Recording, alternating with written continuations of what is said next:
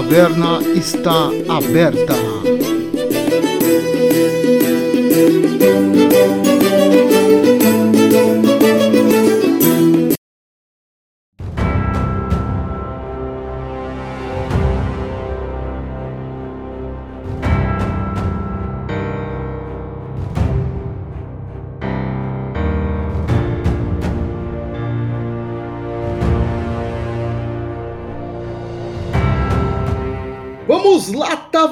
Estamos aqui diretamente da Baixada das Pulcas.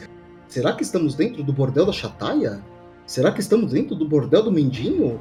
Ou será que estamos aqui perdidos em alguma taverna na Baixada das Pulgas? Para todos os efeitos, estão todos com as suas canecas. Vamos encher de cerveja e virar em homenagem a esta grande série que falaremos hoje, House of the Dragon. Para falar hoje da série House of the Dragon, estão aqui todos os taverneiros de um, um ilustre convidado que será apresentado logo logo. Eu, Wilton, ex-bruxo da escola do Saci, e estou aqui também. Oi pessoal, aqui é o Ricardo, taverneiro e ex-bruxo da escola do Ornitorrinco, direto da, de uma taverna da Baixada das Pulgas. Nós não falamos diretamente de bordéis. Olá, caros ouvintes, aqui quem fala é o Marcos, ex bruxo da escola da capivara e taverneiro bebum nas horas vagas. Estou aqui hoje ansioso por esse tema, que pela temática adulta, já foi dito aqui que o Wilton está gravando pelado. Só quero um disclaimer aqui. Eu mandei no grupo do WhatsApp aqui do podcast que a gente ia gravar sobre HOTD. Aí ele falou, o Marcos virou e falou assim: a gente vai gravar sobre House School of the Dead? Eu falei, não, seu bronheiro de plantão. A gente vai gravar sobre House of the Dragon. E para falar sobre House of the Dragon, a gente vai trazer um cara que sabe tudo do universo escrito por George R. R. Martin. O nome dele é Roberto, mas ele é conhecido no Twitter como Alto Valeriano. E além disso, ele tem uma página no Reddit e fala tudo sobre Game of Thrones, Crônicas de Gelo e Fogo e o universo expandido da obra do Martin. Fala, Roberto, se apresenta aí pra galera. Olá, todo mundo. Aqui é o Alto Valeriano falando. Né? Eu já tenho aí alguns anos de fandom à frente, sempre tentando compor a obra do Martin da melhor forma possível. E agora a gente está aqui para falar né, sobre a mais nova série House of the Dragon, que vai estrear, Deus queira, em um mês. Com você, Ricardo, recadinhos. É isso aí, carpeado! Faz um. Vamos lá. Galera, para entrar em contato conosco, acesse nossas redes sociais, Twitter, Facebook e Instagram, ou mande e-mail para bruxeiros@gmail.com. O seu apoio é muito importante para nós. Apoio que eu falo é, ajuda a divulgar essa bagaça aqui. Vamos fazer a Taverna dos Bruxos crescer, tá certo? Agora é contigo, Wilton. É isso aí, carpeado! Faz um. Isso, lembrando que para você mandar um contato para a gente, mandar um corvo, mandar uma mensagem, qualquer informação, é só mandar no e-mail bruxeiros@gmail.com e a gente vai estar tá sempre respondendo vocês com dúvidas, as suas críticas, né, ou qualquer outra coisa que você venha querer escrever para a gente. Fica à vontade, é só mandar o e-mail para a gente lá ou nos é, mandar mensagem no direto, lá no Instagram ou no Twitter. Fiquem à vontade. E vamos pro episódio. Where's duty? Where is sacrifice?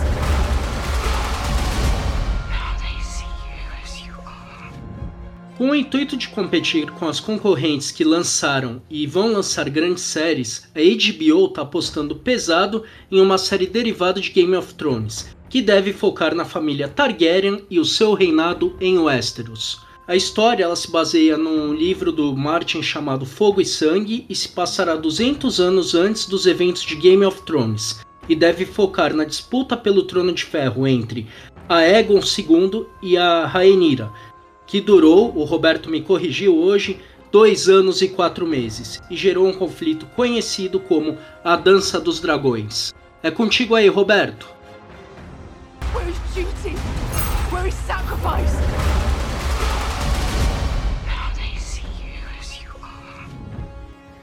Bem, House of the Dragon né, vai ser uma série complexa, né, já está tendo muito aí, é, muitas notícias sobre produção e nós vemos a repetição do time que fez sucesso em Game of Thrones, com a adição de o showrunner novo, Ryan Condon, que está sendo vendido para todos os efeitos como uma pessoa que tem é, uma paixão, né? E é uma, até mesmo essa questão da paixão já foi vista antes. É, todos os showrunners são apaixonados até onde se sabe, né? Eles são vendidos como tal. Mas é uma série que está adquirindo um tom mais sério, uma política mais sisuda, é, com poucos elementos de fantasia do gênero. É, já é, Game of Thrones já era uma série que investia num baixo cenário de, de magia, e House of Dragon parece que está também com este tom um pouco mais é, ferrenho. É uma série que está vindo de uma, de uma rejeição muito grande da série anterior. Ela está surgindo num terreno praticamente infértil, né, bem hostil. E eles estão investindo bastante em, na agradabilidade, na fidelidade, em dar aos fãs o que eles querem, ou como o showrunner Miguel Sapochnik disse, dar aos fãs o que eles querem, mas de uma forma que eles não esperam. É uma série que nós esperamos haver uma inversão geográfica no mundo de Westeros, né? Porque nós havíamos uma, um certo foco no norte, era onde a, a, toda a história começava, e depois ela migrava progressivamente para o sul. Nesse caso, a história já começa no sul de Westeros e há interações por todo o sul o norte é sempre visto como uma influência estrangeira e uma coisa distante, as pessoas que vivem fora do círculo do poder, o círculo interno do poder. Nós vamos acompanhar outra família, outra história, né? histórias que foram, de certa forma, ignoradas por Game of Thrones. Ou, pelo menos, Game of Thrones focava na decadência total da dinastia dessa casa que nós vemos agora como a casa central mas voltando à questão de elementos mágicos, é de se acreditar que eles vão fazer algum tipo de experimentação aqui e acolá para lembrar ao espectador de que nós estamos falando de uma série de fantasia e que ela sempre tem que ter magia. Os dragões são sempre o, a visão óbvia dentro da fantasia, é sempre o lembrete, mas ao mesmo tempo não vai parar por aí. As questões devem se expandir para outros tipos de círculo, né, de outras esferas, a gente ainda não sabe dizer o que, mas há muito elemento para a magia. E também havia uma certa. É, a, a, série parece que quer quebrar alguns padrões sobre o que é que é que a gente viu em questão de é, estereótipos, né, de comportamentos. Porque nós pegamos, por exemplo, é, em Game of Thrones é uma noção muito forte que há de que os Stark são pessoas decentes, honestas, boas, né? e que, por exemplo, a Casa Lannister é formada de gente corrupta, que é uma família disfuncional. E nessa série nós vamos ter a oportunidade de ver essa, essas dinâmicas serem completamente mutadas, diferenciadas, né? Então você vai acabar podendo ver, por exemplo, uma face ruim de uma família que você julgava boa e vice-versa. É sempre uma série cheia de perucas, né? Uhum. Então nós vamos ver bastante perucas também, algumas melhores que as outras.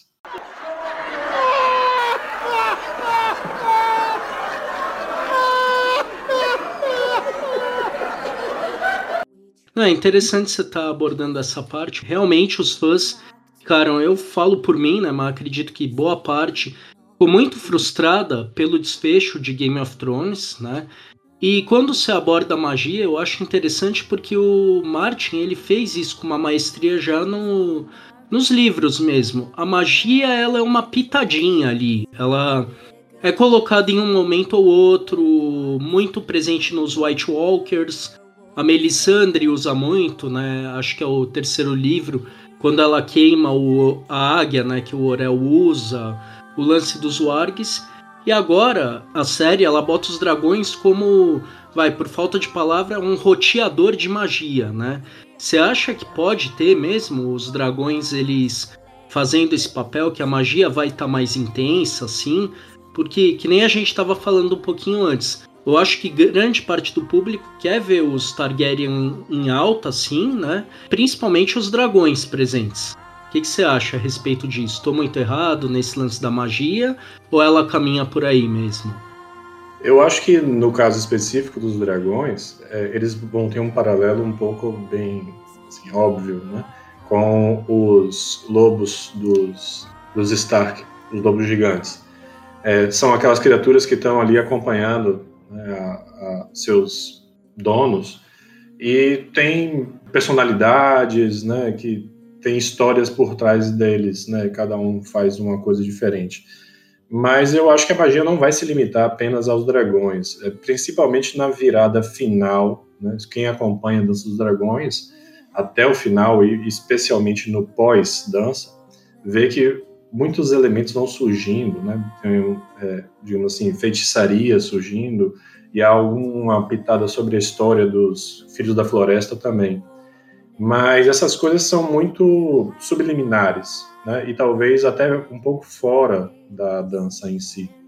O que é que acontece mesmo é que vai ser focado né, nos dragões, eles vão ser aquela lembrança de que você ainda vive naquele mundo, mas ninguém sabe exatamente o que os showrunners planejam, por exemplo, para a própria casa Targaryen, que tem mais do que a magia, não é somente os dragões, né? Eles têm é, sonhos proféticos, eles têm ligação com o que eles chamam de artes sombrias, né? Que são a magia especificamente, mas também há personagens que vêm do outro lado do mar que podem trazer mais elementos disso e também eles podem inventar personagens novos. Roberto, você falou que a, a, magia vai ser mais limitada, né? Ainda mais do que Game of Thrones. Foi isso que eu entendi? Possivelmente. Mesmo assim, a série vai ter um número muito maior de dragões. Você falou que vai, vai rodar em torno desses, desses dragões, vai girar em torno desses dragões a série. Como é que vai ser esse casamento entre pouca magia e muitos dragões? Você tem alguma ideia, alguma expectativa? Bem, essa questão de pouca magia e muitos dragões vai ser assim. É, uma vez, certa vez eu estava narrando, né, para minha mãe, explicando o que é que era Crônicas de Gelo e Fogo. Sempre errado fazer isso. Né? Coitada né? da sua mãe, cara, coitada. Um grande erro, um grande erro. Isso não Mas, se faz. Enfim, é a minha vida agora. Quando eu estava tentando explicar, e eu falava sobre os dragões e eu disse para ela que os dragões eram montados e usados por cavaleiros, né? Ela olhou e disse assim: "Nossa, que ideia interessante, porque eles são como se fossem tanques de guerra, né?" Aí eu disse: "Nossa, exatamente isso, né? Eram tanques de guerra com vida própria." E a questão de casamento de magia com a ideia talvez seja isso, há uma secularidade, por usar uma palavra complicada, né? Uhum. Eles vão retirar aquele, aquela carga mística imediata que você vê ao ver dragões, né? E vão transformar eles em coisas mais é, concretas. Que você sabe exatamente o que vai acontecer. O que vai acontecer? O cara vai pegar um dragão, o dragão vai tocar fogo nas pessoas, ou então ele vai pegar e vai voar com o dragão. Né? E a, a parte mínima de exploração vai ser sempre aquela, assim, o que eles chamam de elo místico entre o cavaleiro e o, e o dragão. Esse elemento possivelmente vai ser o que, digamos, vai ter a parte mais mística do que é aquilo. Ou talvez, tá, também agora pensando nisso, é, o nascimento dos dragões também, porque ninguém sabe o que é que faz chocar um ovo de dragão, e a gente sabe que os dragões põem ovos, mas não sabe como eles se reproduzem. Eu tenho uma ideia. Eu tenho uma ideia. Pode falar. Não, não, não. Só tenho uma ideia de como eles se reproduzem mesmo. Ah, tá. Entendi. O cretino. eu não acho que o. Eu não acho que a magia vai estar menos ativa no mundo, dentro do universo, que é a questão do que se fala, que quando os dragões morreram, a magia começou a morrer lentamente para os habitantes de Westeros. É uma impressão que eles tiveram, né, é, dentro do próprio universo eu estou falando é que a, a volta da magia é o grande mote todo de é, Game of Thrones. Então, a volta da magia quer dizer uma. Ele tem que fazer uma demonstração, sempre ele tem que estar lá, ele está trazendo a magia de volta para o palco. O que eu estou falando sobre ter menos magia é ter menos elementos fantásticos voltando para o palco. Talvez dentro do, do universo é, as pessoas até encarem com mais é, naturalidade quando alguém tem um sonho profético ou quando alguém faz um truque no meio da rua. Né? Esse tipo de coisa pode soar menos fantástico do que soava para o universo de Game of Thrones. Mas eu não acho que a série vai investir nisso como Game of Thrones investiu. A primeira, é, a primeira cena de Game of Thrones é justamente você ver os caminhantes brancos em atividade. E a temporada, a temporada termina com o nascimento dos dragões. Então ela tem uma, uma questão assim de vamos lhe mostrar elementos fantásticos. Né? E House of the Dragon é vou lhe mostrar uma, uma disputa política e vou aqui sarapintar alguns elementos fantásticos para você lembrar que você está nesse mundo. Where is duty? Where is sacrifice?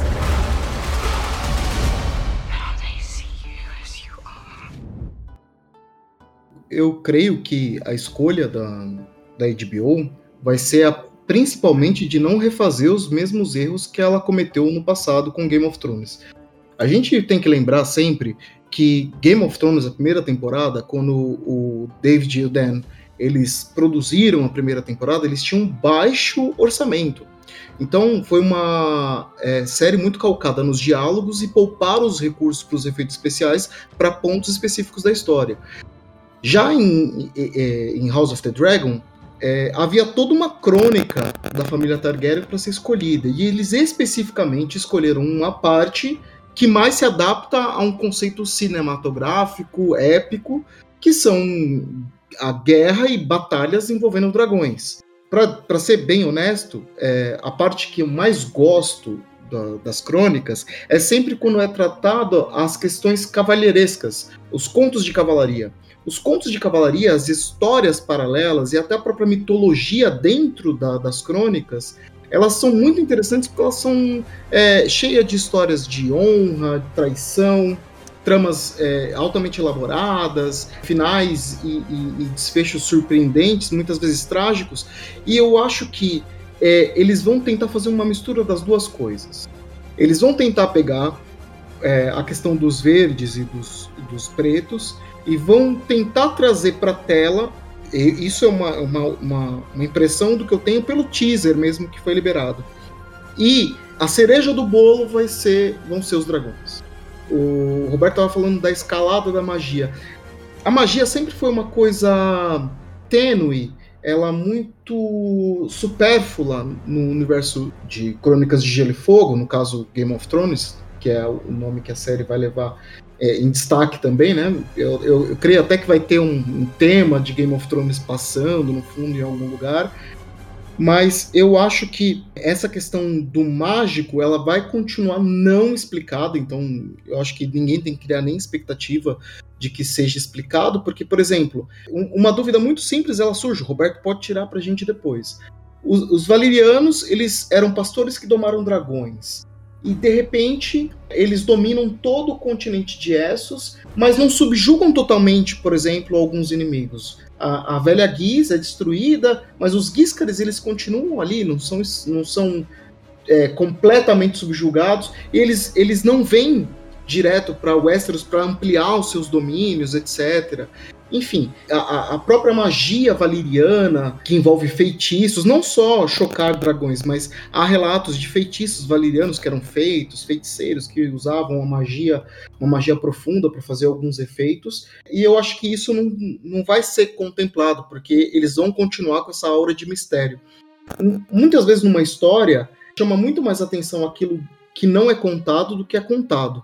Então, não sei o que o Roberto acha, o que ele pode complementar em relação a isso.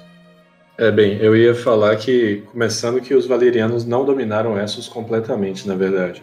Eles tinham, tinham um império que vinha, verdade, banhava o Mar Estreito e chegava mais ou menos até a entrada do Mar de Jade.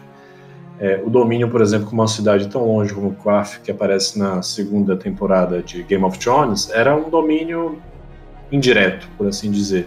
Eles dominavam a navegação no Mar do Verão de uma forma limitada, né, ali perto mesmo da Península Valeriana, e tinham cidades-estados que eram ficavam espalhadas pelo continente, mas havia regiões que os valerianos não tinham, eu acho que interesse, né, de dominar, e que não era uma coisa, não havia uma logística muito boa para eles seguirem.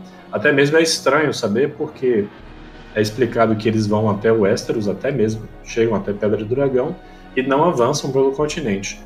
Então, assim, fica subentendido de que haveria uma falta de, de interesse em continuar para lá. Mas enfim, qual, qual, era a primeira parte sobre. Você começou falando, eu só peguei agora o final para o comentário. Talvez a série faça um misto dessa questão da escalada do místico, né, do, da mística dos dragões, mas nos meandros da série, os contos de cavalaria mesmo. As questões dos duelos, das justas, das disputas palacianas. Eu acho que essa vai ser a tônica principal da série. Veja bem, da terceira temporada para frente, da quarta temporada para frente, onde o investimento da série foi maior em efeitos visuais, etc., o desenvolvimento das personagens praticamente parou.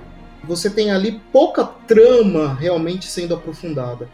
E aqui, se eles forem pelo mesmo mote de investir tudo nos efeitos para causar um impacto visual, tentando rivalizar com o Anéis do Poder que vai ser lançado logo em seguida, para ser visualmente uma série grandiosa, talvez House of the Dragon seja uma série que já nasça fadada ao fracasso. Não sei qual é a sua opinião. Eu duvido muito que ela seja fadada ao fracasso. O que eu ia dizer é que a tônica, né, que você fala sobre a cavalaria e essas alianças, eu acho que a tônica mesmo é dizer assim: olha, nós temos dragões, mas dragões em si não bastam. O que realmente está como componente aqui é os humanos só vão seguir outros humanos que eles acreditam que têm poder real. Não, acredito, não você ter uma arma não lhe dá o poder de governar, segundo né, Martin.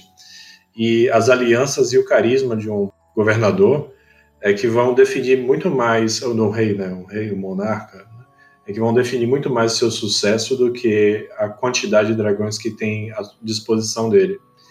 Né? É para usar, citar Martin, é, o poder de destruir não é o poder de governar. Duty? Sacrifice?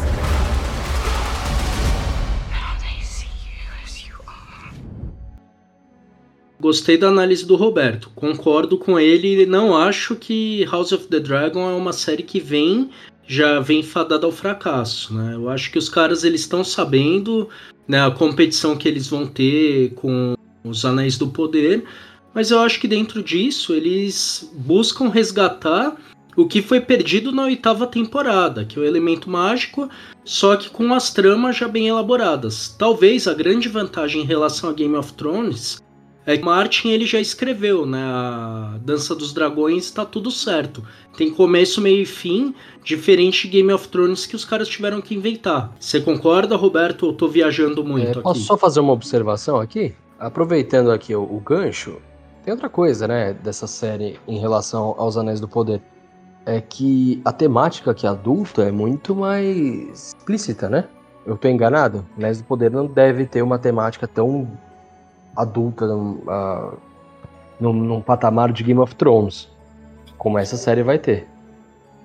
É, a série tá tentando se vender como uma série adulta de que tem muita violência, que tem muita é, nudez, mas eles não vão tentar ser o que Game of Thrones foi, né? Que era uma havia um, um certo exagero. Um, um misto de é, é chocar é, e impressionar. Eles tinham HBO, esse... padrão HBO, né? É, padrão HBO. Falava. Você choca, você choca, né, a audiência, prende atenção através disso, né, da violência gratuita e explícita, né? Eu tenho dois pontos sobre isso. O primeiro, que pode ser uma vantagem, né, porque afinal de contas você você traz para um patamar mais tranquilo, uma coisa um pouco mais é, light para o público, e isso deve atrair algumas pessoas, mas por outro lado, existe quem queira ver o explícito.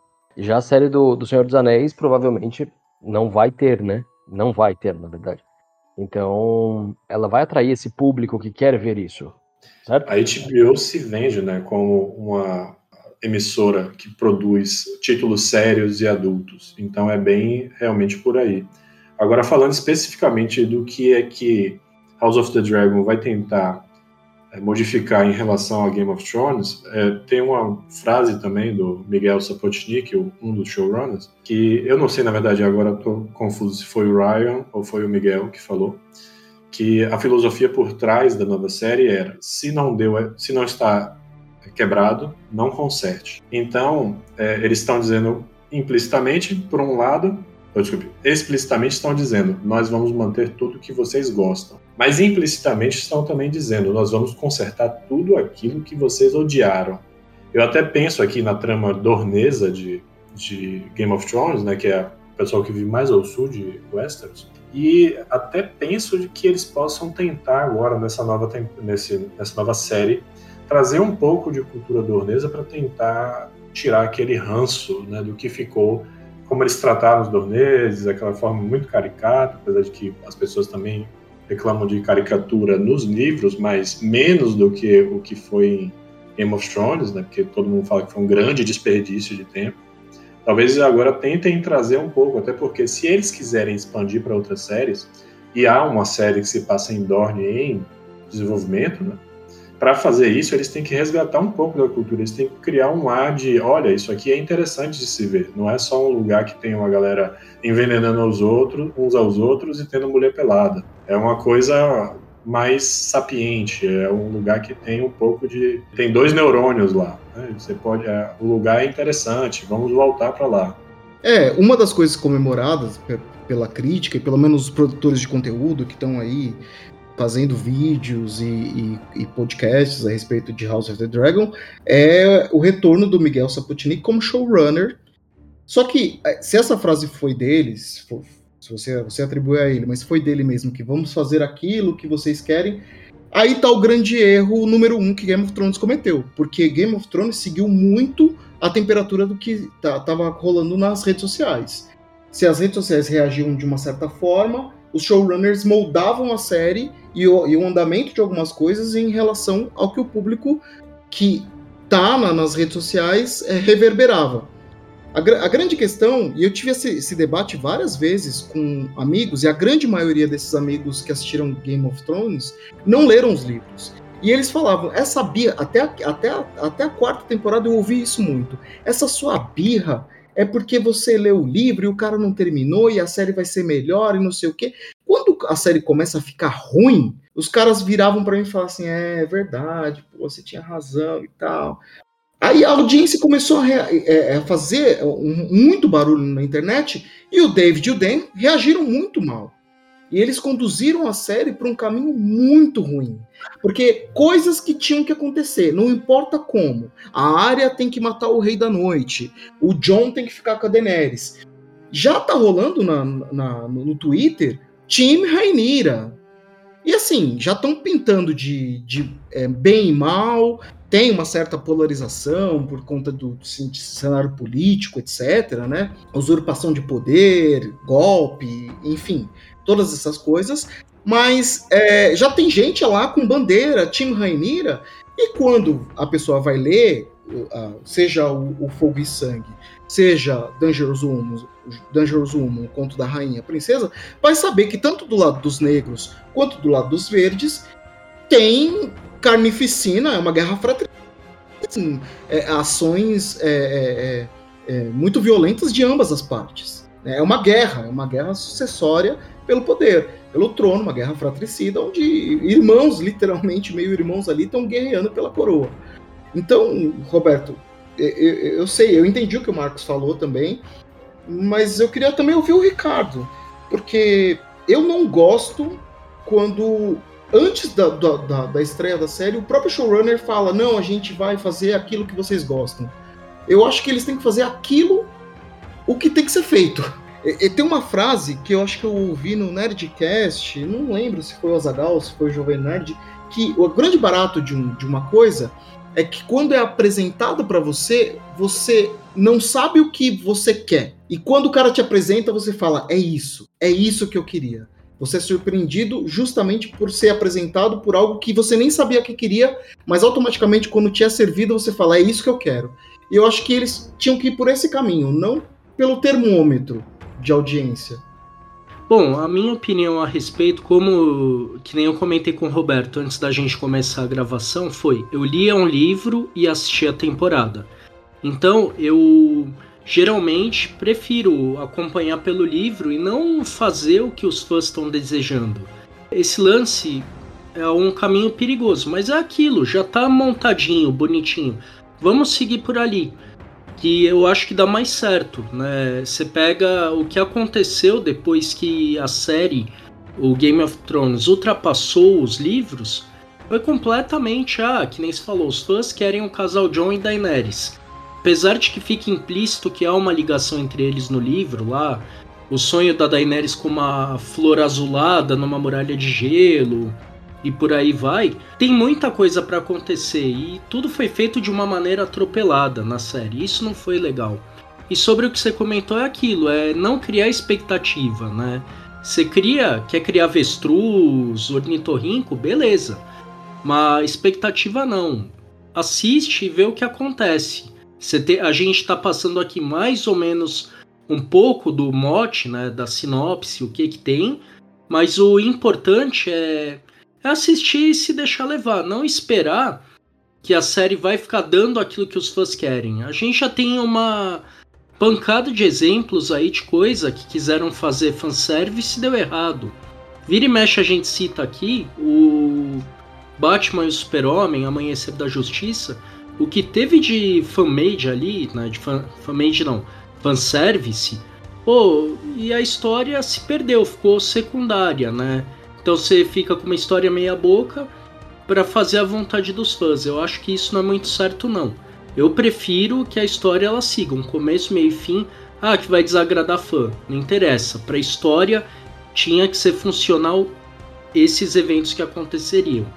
Né? Até porque, que nem a área matar o Rei da Noite, eu não sei por que, que fãs queriam isso. Em momento algum fala que ela era o Azor Ahai. Aliás, isso foi completamente obliterado da história, né? Diga-se de passagem.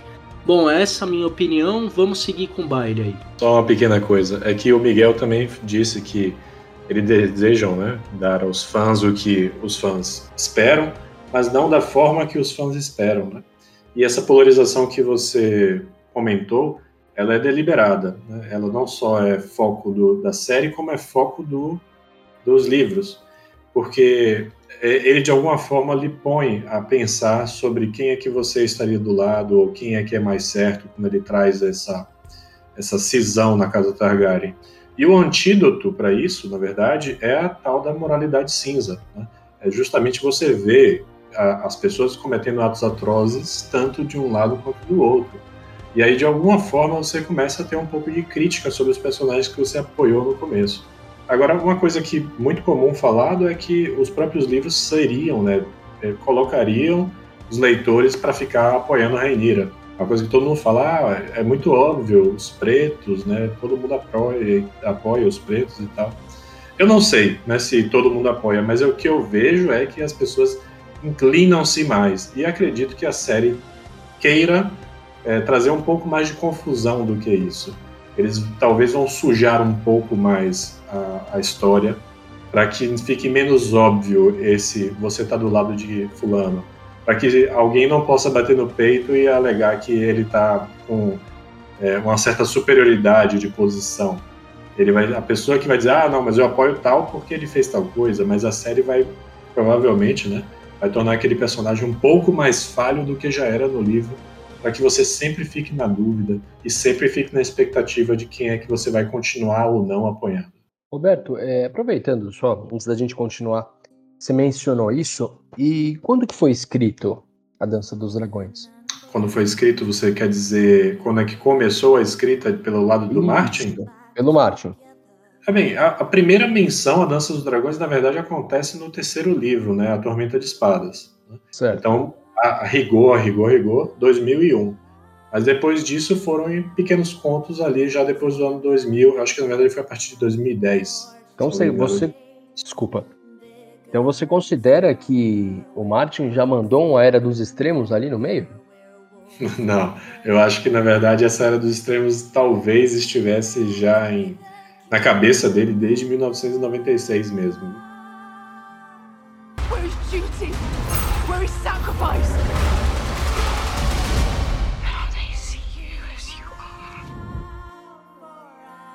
Então, dando continuidade, a gente vai falar em si sobre o foco principal da série que vai tratar a Dança dos Dragões. Foi especulado antes da, do lançamento dos teasers que poderia se falar do, de Aegon o Conquistador, é, o próprio Maegor, é, a Revolução Blackfire, mas eles escolheram especificamente este momento. E tem uma curiosidade sobre esse momento, né, Roberto? Ele foi retratado em dois livros diferentes. Foi retratado no A Dangerous Woman, que na verdade é uma compilação de contos, onde um dos contos é a rainha e a princesa, e no Fogo e Sangue, que é uma narrativa de um mestre, um arquimestre da Cidadela, sobre contos, aliás, sobre a crônica da família Targaryen após a conquista do Aegon, desde a conquista do Aegon, até um pouco antes da conquista do Aegon, Fogo e Sangue começa. Então, apresenta pra gente aí o tabuleiro, como que são colocadas essas peças, qual que é, existe uma diferença é, entre os livros, e, e o que, que a gente pode esperar da história? Olha, Existe, existem né, diferenças entre os livros, né? Inclusive, se alguém quiser procurar, vai achar na Wiki, né, a Wiki of Ice and Fire, vai achar tabelas sobre a errata, sobre questões que foram mudadas. Mas Martin, no final, né, depois de passar, primeiro, o primeiro livro foi. Eu agora não lembro da sequência, mas é, foi alguma coisa assim. A Rainha e a Princesa foi um dos contos, e depois foi lançado o Príncipe de Westeros ou então foi o contrário, eu não estou agora lembrando da sequência. É, mas esses dois contos foram os contos que inauguraram essa crônica é, de história imaginada, como Martin chama, né, sobre a Dança dos Dragões, e esses contos depois foram aproveitados também para o, Mundo de Gelo e Fogo, que também fez uma compilação sobre a Dança dos Dragões, e finalmente em 2018 foi lançado Fogo e Sangue. A, a questão é que o livro de Fogo e Sangue de 2018 ele anula essas, esses contos, a rainha, a princesa, a princesa e a rainha e o cavaleiro, o cavaleiro de, o cavaleiro de sete reinos, estou confundindo, o príncipe de Westeros, eles ficam é, são descartados, né? Eles deixam de ter aquele valor como a versão final e agora tudo que está escrito em Fogo e Sangue é o que vale. Esses contos foram é, reimaginados, assim, na verdade, no, reescritos, né? Eles foram melhorados, ampliados, né? para virar o que é em Fogo e Sangue. Então, se você quer é, entender um pouco sobre a história dos dragões de modo completo, você vai ter que procurar Fogo e Sangue. Apesar de que o próprio Martin recomenda a todo mundo buscar o que está em A Princesa e a Rainha, né? E em O Príncipe de Westeros. Então, no final, é essa confusão todo mundo tem que ficar lendo várias fontes para ficar adivinhando qual vai ser a, a, versão final em matéria de House of the Dragon. Agora, só um comentário: você falou que várias ideias foram é, suscitadas e que House of the Dragon foi a escolhida no final, mas a, houve ainda né, um, um filho natimorto, né, que foi a série que tinha aquele nome de Blood Moon ou The Long Night, a, no, a longa noite. Que e no final não foi escolhido, não foi para frente. Graças foi... a Deus. Vocês não gostariam de ver algo relacionado à longa noite, os White Walkers ou algo do tipo? Eu acho que os White Walkers funcionam muito mais no imaginário do que se narrado. Hum, pertinente. E Roberto, tem alguma menção a eles no Dança dos Dra... na Dança dos Dragões aí? Na, os caminhantes brancos em específico, não, não há nenhuma menção. Mas eu acredito que os, é, como a, a, presença da casa Stark meio que tardia né, na Dança dos Dragões, talvez eles tentem resgatar isso fazendo uma pequena menção, ou então tornando o Lord Stark uma pessoa um pouco mais supersticiosa, que fala dessa da longa noite e dessas coisas. Tenta trazer essa memória e é uma pessoa que, mas enfim, no final não tem relevância nenhuma para a história da Dança dos Dragões a questão do, dos caminhantes brancos. Apesar de que a história, curiosamente, se passa no inverno, né? A, a Dança dos Dragões. É, se passa no inverno, mas tem dragão, tem fogo ali, eu acho que é o de menos, né? E sobre, ainda sobre a Dança dos Dragões, a gente, em um paralelo com Game of Thrones, a gente, que nem você comentou, bem lá no. Nem sei se a gente já tava gravando, né? Era. Respeito que a gente tem aquela visão que os Starks eram os bonzinhos, os Lannisters eram mais sacanas, assim. Na Dança dos Dragões, tem alguém que veste a carapuça de herói? Ou são pessoas dotadas de erros e acertos o tempo inteiro? Né? Já ainda baseado naquela polarização, né? Que nem time Rainira, time Aegon, time preto, time verde. Tem alguém que você olha e fala, pô, esse cara dá para torcer por ele. Tipo, se olhar o Davos e o por exemplo, que é um cara que, apesar de ter sido um contrabandista, é alguém que é legal, você torce por ele, que ele é um cara bacana na história. Pelo menos eu tive essa visão. Tem algum personagem assim, para quem que não leu, no meu caso, o caso do Marcos? Bem, na minha visão, pelo menos nos livros, não tem é esse personagem que você acompanha como se fosse uma pessoa eminentemente legal. Até Martin falou isso num comentário recente, dizendo que não existe nenhuma área que ele considerava a personagem que havia consenso em volta em Game of Thrones. Ninguém odiava, ela era tratada como é, com um favorecimento, né? Você citou Davos, mas ele falou em área. Né? Talvez para os livros, Davos seja uma pessoa que todo mundo tenha um pouco de é, passe um pano, né? Apesar de que ele ali é uma pessoa que sempre concorda com o Stannis e o Stannis faz algumas coisas que são inomináveis, uns atos de crueldade, e ele simplesmente vive e é assim fica incólume a isso. Mas eu não acredito não. Há personagens que é, vão ter o favoritismo naturalmente, né? Por conta de suas histórias de vida, pessoa vai se identificar mas eu acho que a melhor resposta que eu podia dar é: se a série for bem feita, todos nós vamos sentir aquilo que Martin diz que ele pensa que seus personagens pensam, né? Todos os personagens pensam que eles são os heróis. Eles são os heróis das suas próprias histórias. Todas as ações deles são justificadas para eles mesmos. Então, se a pessoa se realmente se simpatizar com o personagem, ela talvez comece a achar que aquela pessoa é o protagonista. Eu vou fazer só um. Vou fazer só um disclaimer aqui, isso aqui não vai sair na gravação. Eu tenho um personagem que só tem um ato dele que diverge do resto dele no livro todo, ele chama-se Jaime Lannister. Pô, eu acho o personagem fodástico, cara. E, e eu, eu acho que ele. que ele. Apesar de, de, de ter uma máscara de eu sou mauzão, eu sou o bad boy, eu sou o playboy de Rochedo Casterly, ele tem alma de cavaleiro. De verdade. Aí ele joga o menino lá da sacada. É a única, é a única. A, inclusive, se você lê o, o, o os, os, livros todos, a atitude dele jogar o Bran pela janela não condiz, não condiz com o cara. Aí ele pega a irmã dele. Ah, mas tinha. Não, mas tinha incesto. aí ele vai, aí ele vai e trai o rei que ele jurou seguir. Porra, não, mas ele, ele, cavaleiro, hein, Wilton? Ele salvou o reino, cara. Ele salvou o reino. A Ares ia tocar fogo em, em Porto Real. Não, mas ele não é um cavaleiro. Cadê o ideal de cavalaria dele, porra? Não, ele, porra, ele, ah, ele, Vai tomar no seu cu, Wilton. Não, esse, não, por isso que eu falei que não ia pra gravação, porque é polêmico. Eu acho o Jamie Lancer um puta personagem, tipo assim, espírito de cavaleiro mesmo. Ele, ele só teve um amor na vida. A, a, a, a Cersei dormia com todo mundo e ele só teve uma mulher na vida, que foi ela. Sacou? Ele deitou com a Brienne na série. Ah, vocês levam a série a sério. ele tinha pinto pequeno. É, pode ser. Isso daí você não vai cortar, não, viu? Porque ficou muito vou... boa essa parte. Vou cortar, sim. Roberto, ah, você acha que ele deve cortar? Não. Aí, ó. Você perdeu, Wilson. Mas enfim, então tá bom, não corto. É...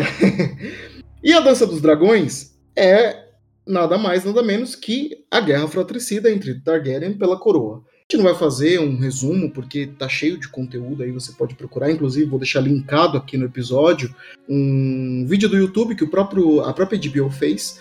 É uma animação com narração dos próprios atores do elenco do Game of Thrones. Tem lá o ator que faz o Robert Baratheon, tem o ator que faz o Viserys.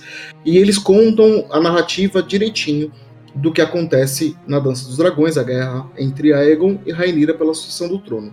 Esse vai ser o fio condutor da história. Vamos só contextualizar essa questão, porque a gente já citou, se você chegou até aqui no podcast, não tá, tá perdido. O que é verde, o que é preto, vamos só explicar para vocês o que é o verde e o preto. Roberto, você gostaria de explicar essa cisão entre duas facções? Where is duty? Where is sacrifice?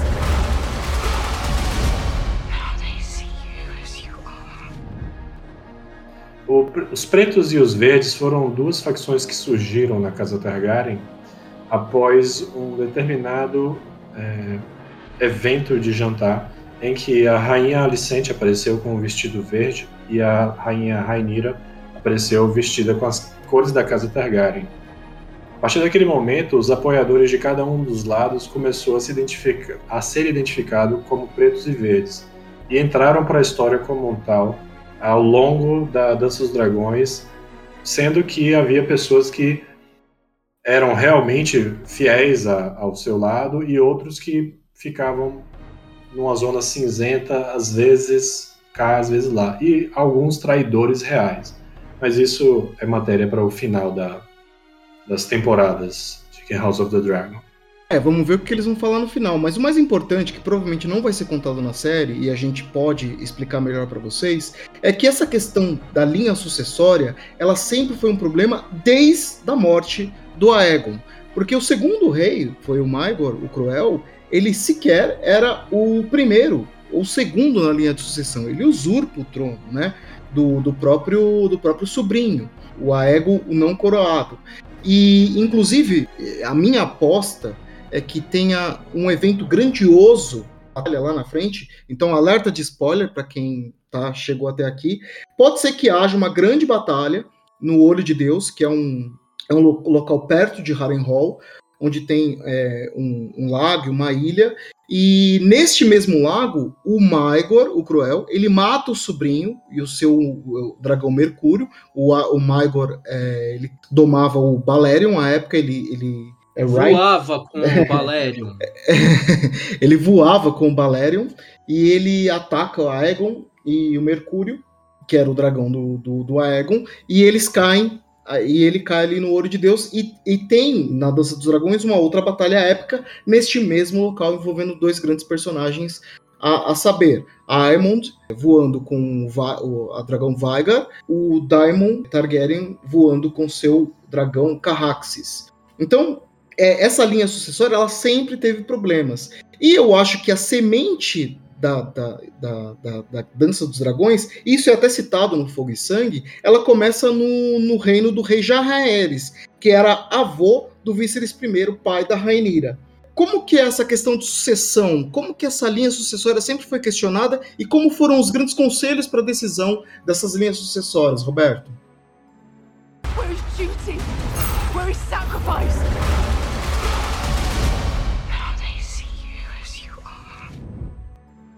Na verdade, House of Dragon vai tratar do primeiro grande conselho, pelo menos o mais famoso grande conselho que teve em Westeros, que foi o grande conselho do ano 101 depois da conquista. Nesse conselho havia uma, um problema sucessório a ser decidido, que na verdade, né, alguns diriam até que não era um problema, já que a única coisa que se pôs em dúvida foi o direito de uma mulher de sentar no trono de ferro, no caso não, a rainha já tinha sido pulada e as pessoas queriam saber se os descendentes da rainha Targaryen, né, a mulher do Corlys Velaryon, poderia sentar no trono de ferro. E as pessoas decidiram que não, que quem iria sentar seria o descendente do pela linha do irmão mais novo, mas não era um, um, um, uma mulher, seria o Viserys I.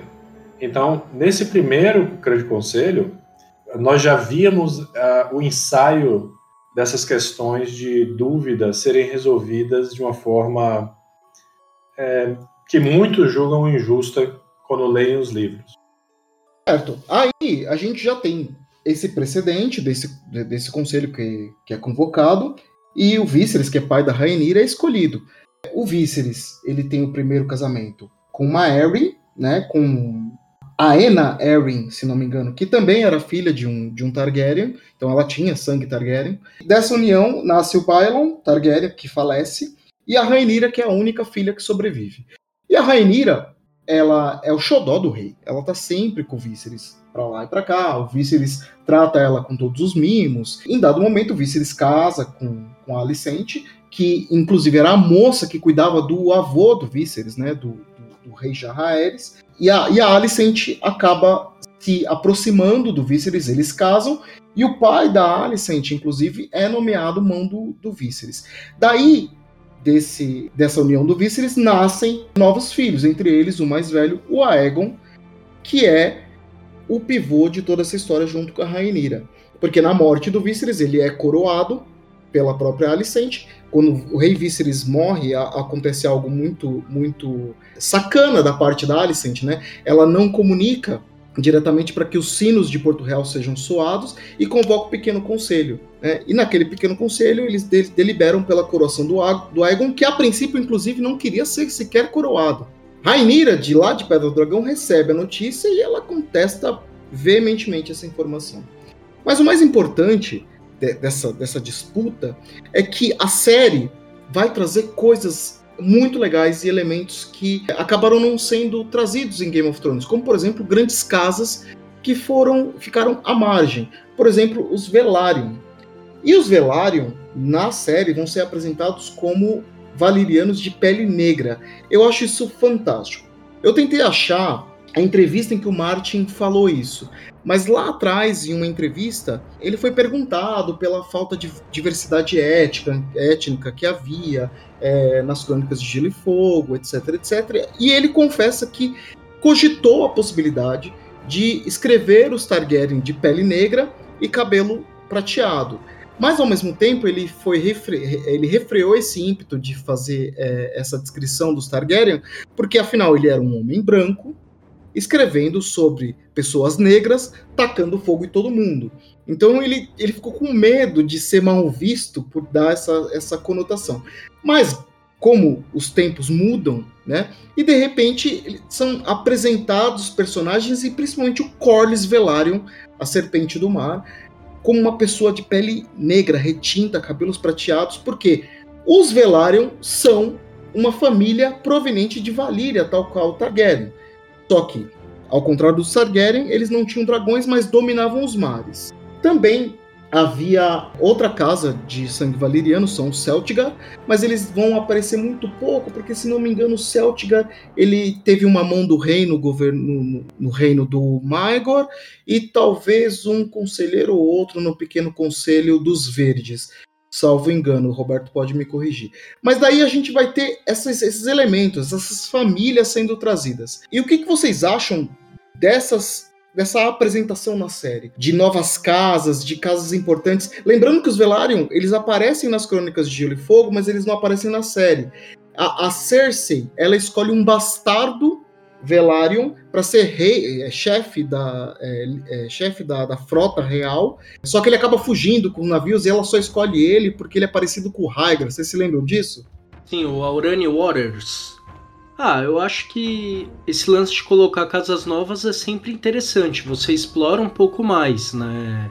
O lance dos Velaryon, ele tá colocando, é lógico que ele recuou, que nem se falou, ah, o mundo mudou. Eu acho que assim, mudou, mas a gente continua tendo gente preconceituosa o tempo inteiro, né? Então ele ele vai com cuidado, né? Você vê que não há a família Targaryen continua com o cabelo platinado lá, só que todos indivíduos caucasianos, por assim dizer. Já os Velaryon, eles têm dragões? Não, eles são mestres dos mares. E beleza. Esse lance das novas casas eu acho interessante por isso. Você explorar um pouco mais e deixar, por exemplo, os Stark lá no norte, ou que nem o Roberto falou, eles aparecem um pouquinho no fim só. Eu, para mim, acho que é válido isso, né? E, e mostra o talento do Martin, apesar de eu estar tá puto porque ele não solta ventos de inverno, é o talento dele em relação a expandir esse universo, né? Como ele consegue criar casas e pôr características diferentes nelas, né? É sempre bom quando ele explora as pequenas casas né, em, na a HBO né, se dispõe a fazer isso, porque isso traz um pouco mais de sensação de verossimilhança para aquele mundo. Ele não é um, um, mundo em que só existem aquelas casas, é, as grandes casas que eles chamam nos livros, mas também há pequenos senhores que afetam o caminhar do jogo. Às vezes, inclusive, esses são é, essas pequenas pessoas são quem fazem o jogo mudar. A série da HBO não quis né, trazer a casa Westerling para o cenário, mas nos livros, quem muda a maré da, da, da sorte dos Stark é justamente esse momento em que, assim, claro, tem Theon Greyjoy queimando o Winterfell, mas ao mesmo tempo tem a Jane Westerling seduzindo o Robb, né? Não posso, talvez não dizer seduzir, mas enfim, ela se relacionando com ele e todo o e tudo se desencadeia a partir dali. de uma pequena jogadora, né, a Sibel Spicer, a, a mãe da Jane Wesley, né, vendo uma oportunidade de ganhar alguma coisa e fazer da filha dela o instrumento dela né, e esse amor que ela sente pelo rock. Então sempre os pequenos é, são os pequenos elementos que movem, né, as pequenas peças do tabuleiro do jogo do poder é que também influenciam o jogo como um todo. Agora, com relação à Casa Velaryon em si, eu lá muito antes, quando a série estava sendo ainda anunciada, não havia nada sobre casting nem nada, eu já sabia que os Velaryon iriam sofrer uma alteração de aparência. Claro que eu não ia saber, né, que assim arriscar naquela época de que eles iriam fazer um cast com pessoas de pele negra mas eu já imaginava que eles iriam mudar de alguma forma, porque haveria muita gente de cabelo branco e o, o espectador iria perder aquela referência de quem é da casa de tal. Né? E aí, quando eles anunciaram né, o Velaryon de pele negra, não foi uma surpresa assim, a tipo, mudança de aparência para mim. Foi uma, um fato normal. Eles tinham que diferenciar uma casa da outra e escolheram fazendo isso de uma forma muito feliz para a produção, né? porque tem todas aquelas questões trabalhistas de Hollywood, é a questão de oportunidade e, além de tudo isso, foi muito bom né, colocar é, uma certa diversidade. Eu, quando eu narro RPG, por exemplo, de Westeros, o sul de Westeros, que fica ali no, em contato com Dorne, com as Ilhas do Verão, nos meus RPGs, são muito diversos, porque é, é digamos assim, a área portuária, é uma área que há muita troca, é quase como se fosse um contato ali do Mediterrâneo, né? O mar do verão seria o Mediterrâneo. Você fez essa é. observação de que a produção foi feliz é, em colocar diversidade, aproveitando o motivo técnico da série, mas eu achei interessante quando você falou isso, porque é, numa série que está tratando sobre uma polarização, aproveitar para colocar essa questão de diversidade é, justamente com pessoas negras, é, é, um feito bem interessante, né? Eu acho que foi, como você disse, foi muito feliz, foi muito bem aproveitado. É interessante não só por isso, o, o Marcos, mas também porque é a primeira vez que o telespectador vai ver que não só Targaryen é, voavam em dragões, porque há, haverá Velarions, né, pelo menos no cânon existe, que possuem dragões. Então, os filhos da Rhaenys, os filhos da Rhaenyra, é, é, é, eles vão possuir dragões e todos eles têm sangue Velaryon. E, e, isso é fantástico. Então você vai ver ali um, toda sorte de, de, de, de, pessoas, né, de diferentes é, é, etnias é, voando em dragões e todo o efeito que é possível ter. Isso na série se ia acontecer de um Velaryon aparecer um Velaryon. Eu quero muito algum Velaryon dando um dragão nessa série. É, eu, eu, particularmente, eu, eu, na minha opinião, né, dentro do, do, que me compete falar, eu achei muito legal. Assim, achei, aprovei, ainda mais porque eu acho que é corajoso, sabe? Tudo bem que hoje se fala muito nisso, mas como o Ricardo disse, ainda existe muito preconceito, né? E eles não quiseram agradar os setores que normalmente agradavam no passado. Tô errado? Eu, eu, eu acho que não é só um reparo, porque, vê só, as, as personagens negras que aparecem em Game of Thrones, a Missandei, o Verme Cinzento, eles sempre estão numa posição de subordinação e sub, sub, subserviência a Daenerys. Inclusive, é, o, o, Verme Cinzento é mutilado, a Missandei é, é, é, é morta é, no alto de uma muralha, ali, como um objeto, assim, superada a morte dela logo instantes depois, a Daenerys está atacando fogo em tudo e ninguém lembra mais da Missandei. Então eu acho que é uma, é uma boa reparação, dá uma posição de destaque para pessoas pretas, pessoas de pele retinta, como vai ser o Corlys Velaryon. Só que a série também cria um problema, porque a mãe do Aegon Targaryen, a mãe dessa, dessa loiraiada toda aí, ela era Velaryon. então tinha que ter um, um, um moreninho aí no meio, mas tudo bem, a gente deixa passar. A gente fica na suspensão de descrença nessa, né? Posso citar uma coisa interessante que eu vi quando estava fazendo a preparação para cá, é que há um personagem ainda que ninguém sabe direito, que é chamado de Adam. E o, o ator não é, eu assim, ele me parece uma pessoa branca. Se esse Adam for o Adam Velaryon, pode ser que surja né, um filho do Corlys Velaryon, um filho bastardo, supostamente assim, a suspeita maior é que o tal do Adam Velaryon fosse um filho bastardo do Corlys e não do Laeno, como foi é, propagado dentro do universo. E seria interessante ver que um personagem negro, né, como é o Corlys, teria gerado, porque isso é uma coisa da genética do mundo normal, né? Você vê pessoas em casamentos miscigenados, a pessoas simplesmente produzindo pessoas outras, né, que podem ter qualquer cor de pele. E aí você veria, né, que há, como você disse, uma descendente negra na, na raiz lá da, da família não teria, é, não seria um grande problema genético para a história como um todo. É, é só pegando a, a, na esteira do que foi amplamente divulgado quando o Ned estava procurando os filhos do Robert, né? Há sempre uma questão, a genética, o, o, o Ricardo é biólogo, né? Mas a genética do, do Game of Thrones é simplificada, né? Então você não tem codominância ali. Você tem ali, se tem um tem cabelo preto e ele tem o gene dominante, todos os filhos são de cabelo pretinho. Pode falar, pode falar. Você é o biólogo, você é o biólogo. Em Westeros, tudo se resume a uma única frase do John Arryn: A semente é forte. A semente é forte. pois é. Mas é isso, isso vai ser muito interessante, a questão dos Velaryon é, trazida. A questão de uma possível homossexualidade também do Lionel, né? E a questão. Eu não, eu não sei nem se eles vão entrar muito na questão da Rainira é, poder ter filhos não legítimos e gerar mais celeuma. Seria até interessante em termos de trama, mas é, não sei se eles vão se aprofundar nesse nível de suspeitar que os filhos da Rainira não são legítimos também. Porque é, tem uma questão da série, e eu, eu entendo quando o Roberto falou aqui, um pouco antes da gente começar a gravar, que não é nem o período assim mais interessante do Targaryen para ser retratado numa série, mas tem toda uma questão de fofoca palaciana rolando. Rola, rola o, o zap da família ali, né? Então, ah, esses filhos aí.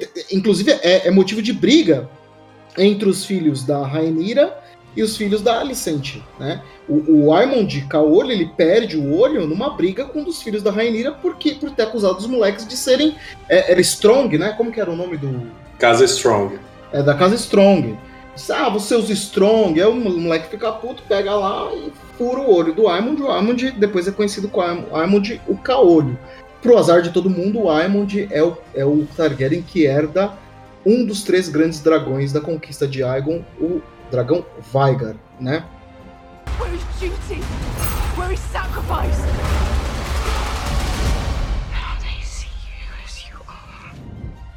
Já que a gente está falando de dragões, vamos falar de dragão aí. O que, que vocês esperam que apareça? Quais são os dragões que já foram anunciados que vão aparecer, ou pelo menos apareceram nos teasers? Qual a expectativa de vocês em relação a dragões? Dragões, assim, em universo fantástico é sempre legal ver, e acho que os quebras entre eles vão ser bem interessantes. O que chamou atenção na lista dos nomes de dragões, eu espero que tenha esse, é o Fantasma Cinzento. No, o Martin, numa enorme cara de pau, ele juntou os, o nome de dois lobos ali e fez um. e batizou um dragão, né? Só para gerar curiosidade dos fãs, né? Acho interessante o Veigar ainda tá presente. Eu acho que se tivesse embate mesmo entre o Veigar e o Caraxes, é. Pela narrativa que eu tava olhando, alguns vídeos, algumas coisas, são os dois maiores dragões que existem, né? Ainda vivos. Não, eu acho que a Cyrax é a segunda maior. A Cyrax é a que bota os ovos, né? É. Ah, pode ser também. Mas é interessante ver, assim, como seria o embate entre eles, né? E, assim, também vai ser interessante ver a perícia de quem monta os dragões, como é que vai funcionar na história, né? Pelo Game of Thrones, a Daenerys montava, ela só falava Dracarys e o Drogon incinerava tudo, ponto. Acho que vai ser interessante ver essa parte de perícia, né? Que é o que traz mais curiosidade. Pô, o cara é um excelente cavaleiro só em solo, ou quando ele sobe no dragão, ele faz umas coisas mais diferentes ali, né? É, pela, pelas imagens, pelas imagens do que vazaram, né? Os dragões, ao contrário de Game of Thrones, vão ter celas. E, e, toda essa rixa e, e, essa batalha externada, ela, ela é muito triste na Guerra dos, na, na Dança dos Dragões, porque morrem muitos dragões que pela descrição são dragões belíssimos, ou dragões que tinham muito potencial, né? É, o próprio Veigar é, é, cai e tomba no, em batalha, né? Eu acho que, que a aparição dos dragões vai ser, como eu disse lá atrás, a cereja do bolo. Eu acho que vai ser muito bom se, se os dragões não forem a atração principal, inclusive. Eles forem só mesmo a arma que vai ser usada. Porque, vamos lá, gente, vamos parar para pensar. Se você pegar o dragão, assumindo que o que tá na série do, do, do Game of Thrones é canon, é praticamente uma, uma ogiva nuclear ali, disparando bombas em cima né, de todo mundo. Imagina esses 17 dragões aí soltos nesse mundo, cara. São 17 armas de, de destruição em massa ali. Então eu acho que se não tiverem, muito, não tiverem muito cuidado, eles podem perder a mão. Já apareceu uma imagem da Rainira próxima do crânio do, do Balerion. O crânio do Balerion do House of the Dragon é 5, 6 vezes maior do que o crânio que aparece em Game of Thrones com a Cersei perto dele. É, eu vi no Twitter hoje a imagem dos dois é absurdamente discrepante. Então eu acho que assim, é muito legal que tem os dragões. É muito legal que apareça o Vermitor. É muito legal que apareça a, a Cyrax é, o Carraxes, a Veigar, todos esses dragões eu acho muito legal que eles apareçam. Espero que apareça o Fantasma Cinzento, né, Ricardo? Você falou? O Fantasma Cinzento.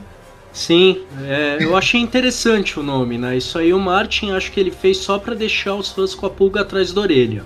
Mas a escala dos dragões é uma coisa que me preocupa. Se a gente pegar na história original, o próprio Aegon Conquistador ele só usa os dragões em combate juntos uma única vez. Né? Na, na Batalha da Campina. É... Ai, Roberto, me salva aí, ó. é o Campo de Fogo. É o Campo de Fogo, exatamente. É na Batalha do Campo de Fogo, onde o rei Gardner e o rei, e o rei Lannister são derrotados pelo, pelos três dragões. Ele está com fogo na toda aquela campina seca. Então são armas é, de, de, de, um poder descomunal. Eu acho que eles têm que saber dosar.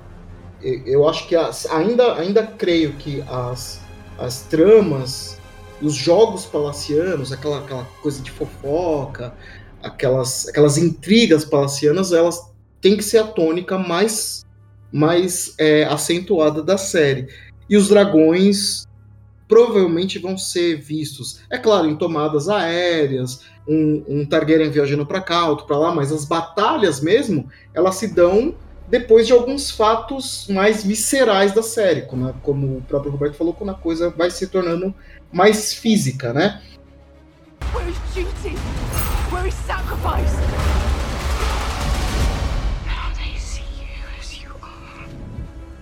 Tem alguns personagens interessantes que vocês queriam trazer. Um tal de cogumelo. O que, que é esse tal de cogumelo? Por que, que ele é interessante aí? Será que ele vai aparecer na série? Bem, tomara que ele apareça, né, na série. É porque se há três personagens que eu particularmente acho que devem aparecer, porque a lista é sempre grande, né? Há os personagens principais, que é o Daemon, Rainier e Alicente, são essenciais, não pode haver adaptação sem eles. E há um, um, grande elenco de personagens secundários que também têm papéis que, insubstituíveis. Mas, entre os substituíveis, né, aqueles que eu gostaria de ver eram Cogumelo, Eustace e o Grande Mestre Wiley, que são as três fontes narrativas da Dança dos Dragões nos livros. Eu gostaria de vê-los, né, acompanhando, né, tipo, quase como se fosse um vídeo de react no YouTube, né? Eles olhando para os eventos e você entender como é que eles retrataram cada uma das coisas tão diferentemente do que o outro, né? Um ao outro. Então, então é isso. Já, então, já então você acha, então, então você acha que a narrativa vai ser parcial é, a narrativa vai escolher uma versão dos fatos sempre, isso não tenho dúvida.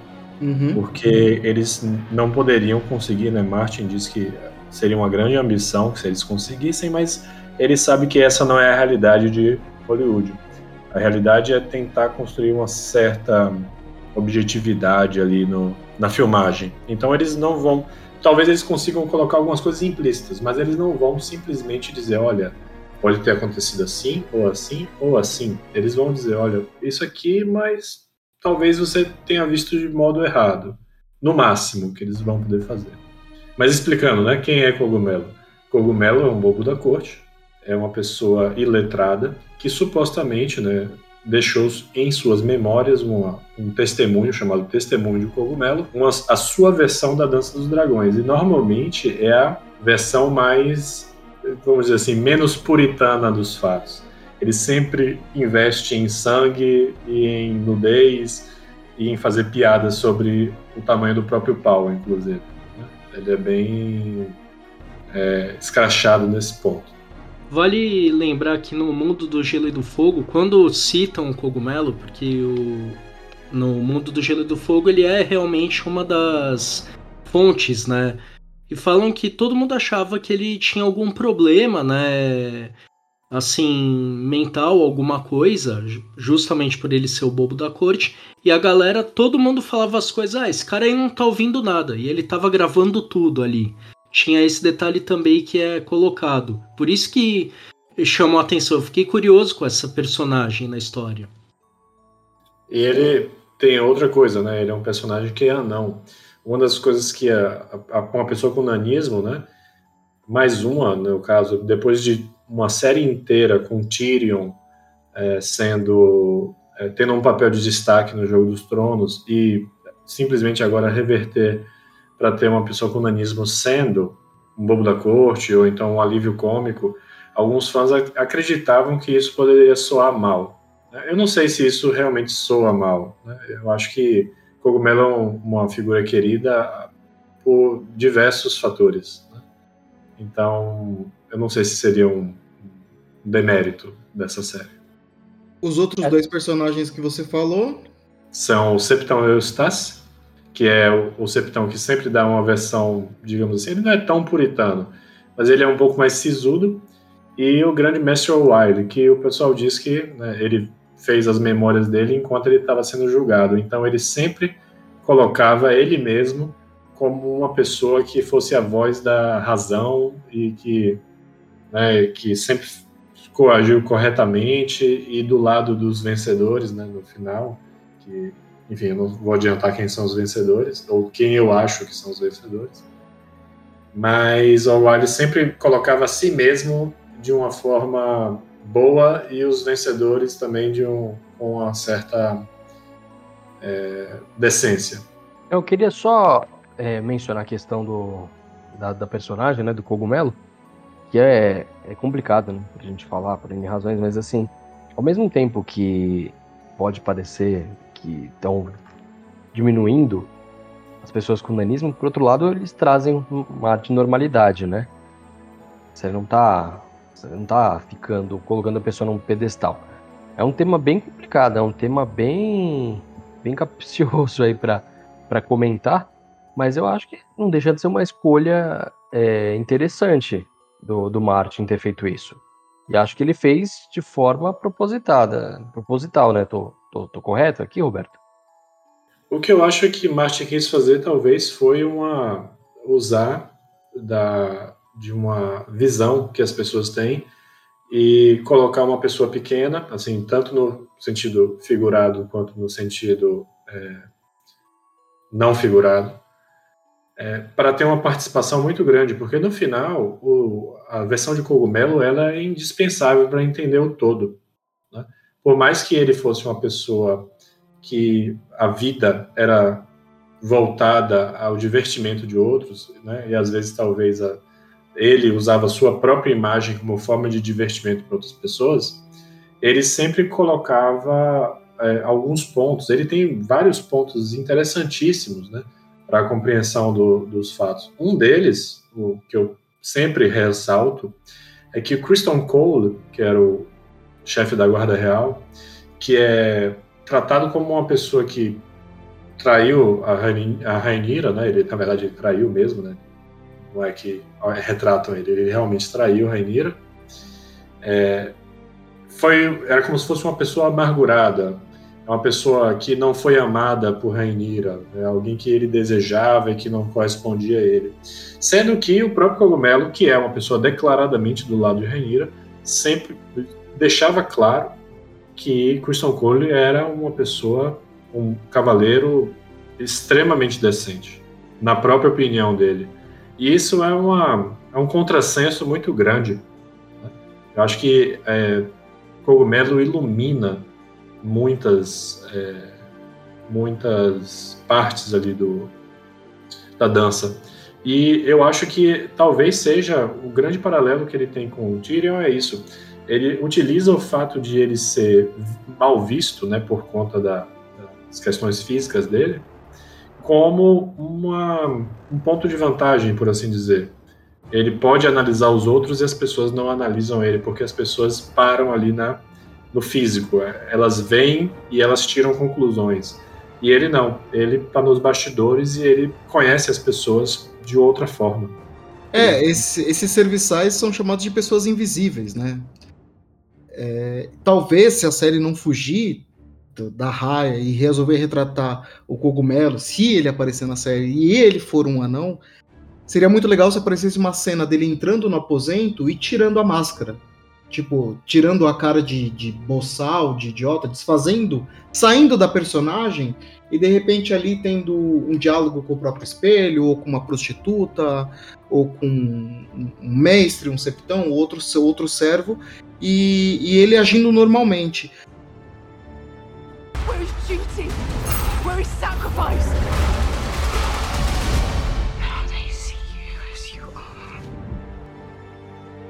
Eu acho que o Daemon Targaryen ele vai ser é, é, difícil de chamar de protagonista, mas ele vai ser a figura central de tudo. A treta dele, é, as intrigas, a treta dele com o irmão, né, com o Viserys, as intrigas que ele vai plantar, as, as, as ações e reações que ele vai fazer, as provocações que ele vai fazer ao longo da série, eu acho que elas vão trazer tônica de muitos conflitos e a escalada da tensão. A tensão que trazia a tela. Não chega a ser um Jaime Lannister, mas ele seria algo é, mais ardiloso, não seria um Ramsay, eu não consigo fazer um paralelo com um personagem de Game of Thrones. Ele seria acho... um mindinho com perícia em espada? Não sei, não sei se a ponto de ser. Pode ser, porque até hoje a gente não sabe quais são os planos do mindinho, né? Mas eu acho que ele com certeza queria ascender ao trono, isso é fato. Isso é fato. Eu, eu tento, é, assim, nessa dinâmica entre as duas séries, Game of Thrones e House of the Dragon, eu tento dizer que Daemon será um John do mal. Um John do mal? É, um anti-John. Porque se você Caraca. tem assim. A minha, a mesma. É assim, uma explicação bem simples. Né? É um cara que vai fazer cara de idiota e fazer merda, é isso? é por aí. Não, não é isso não. Ai, cara. Não, é porque nós temos assim, né? Temos três personagens que eram bem proeminentes na, na série original, que eram Tyrion, Jon e Daenerys. E nós temos dois, três personagens também que são muito proeminentes nessa nova série, ou pelo menos em tese, né? O, o paralelo seria a pessoa que está buscando o trono, né? Que é, seria o paralelo imperfeito de Daenerys com Rhaenyra. Nós teríamos uma pessoa que seria muito esperta, que joga o jogo de uma forma mais por cima, né? Uma pessoa que entende a cabeça de nobreza, que seria a Alicent, mas a gente não. Eu estou fazendo paralelos imperfeitos, né? E o Daemon seria aquela pessoa que apoia a protagonista, para assim dizer, a Rainira, né? O, o mote de toda a, a, dança. Só que ele é uma pessoa indecente. Ele é uma pessoa que vem por baixo, né? Como o John também é um bastardo. É, o Daemon era o príncipe da cidade, era a pessoa que comandava a guarda real, que vivia nos prostíbulos né, da cidade. Então, ele é uma pessoa que, digamos assim, entende um pouco da cabeça do, do súdito, do povo, e o povo respeitava ele.